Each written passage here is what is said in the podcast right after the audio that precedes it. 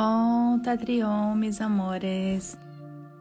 Mas de decirle a nuestros hijos, vos podéis hacer todo lo que te propongas. Es una retórica espiritual porque a veces no van a lograr todo lo que se le propone. Mi amor, es así. Más que decir vos vas a hacer todo lo que te propongas, ¿tá? Es decir, vos tenés las herramientas necesarias para hacer lo que vos tengas que hacer en tu vida.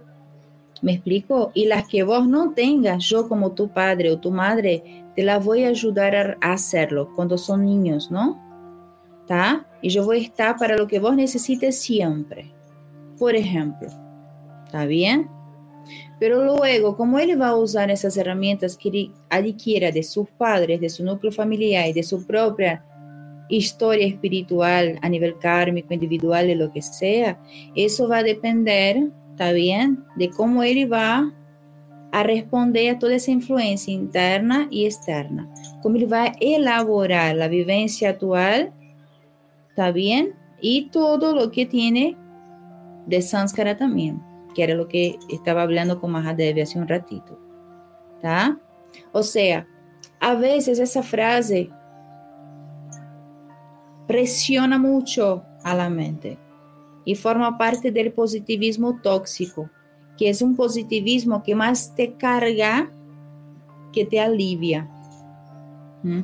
Recuerden que yo, Matasha, yo no soy ni positivista ni, ni, negativista, yo soy realista dentro de toda la espiritualidad, ¿tá? De lo mágico que es vivir en mi realidad y lo que yo puedo contemplar, pero yo soy realista.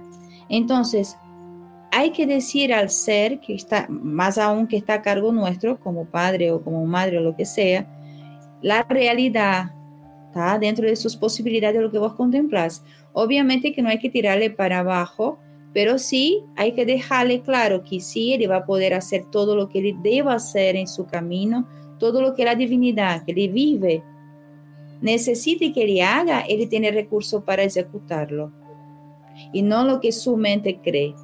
Y de lo que su mente cree, él va a hacer lo que sea necesario para su espíritu. Y lo que él no tenga o lo que él sienta que no puede alcanzar los padres o el entorno mientras sea menor y no sea autónomo, está para acompañarlo. ¿Se entiende? obviamente también dentro de sus propias posibilidades individuales, pero por lo menos en la práctica eso debería ser así.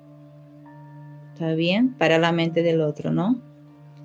Y de hecho es como que acompaña más allá, más allá de que crea tener o no recursos, pero a veces quien lo recibe no tiene como discernimiento o vivencia suficiente para comprender lo que se le está entregando, ¿está? Entonces no tiene la forma de valorarlo aún.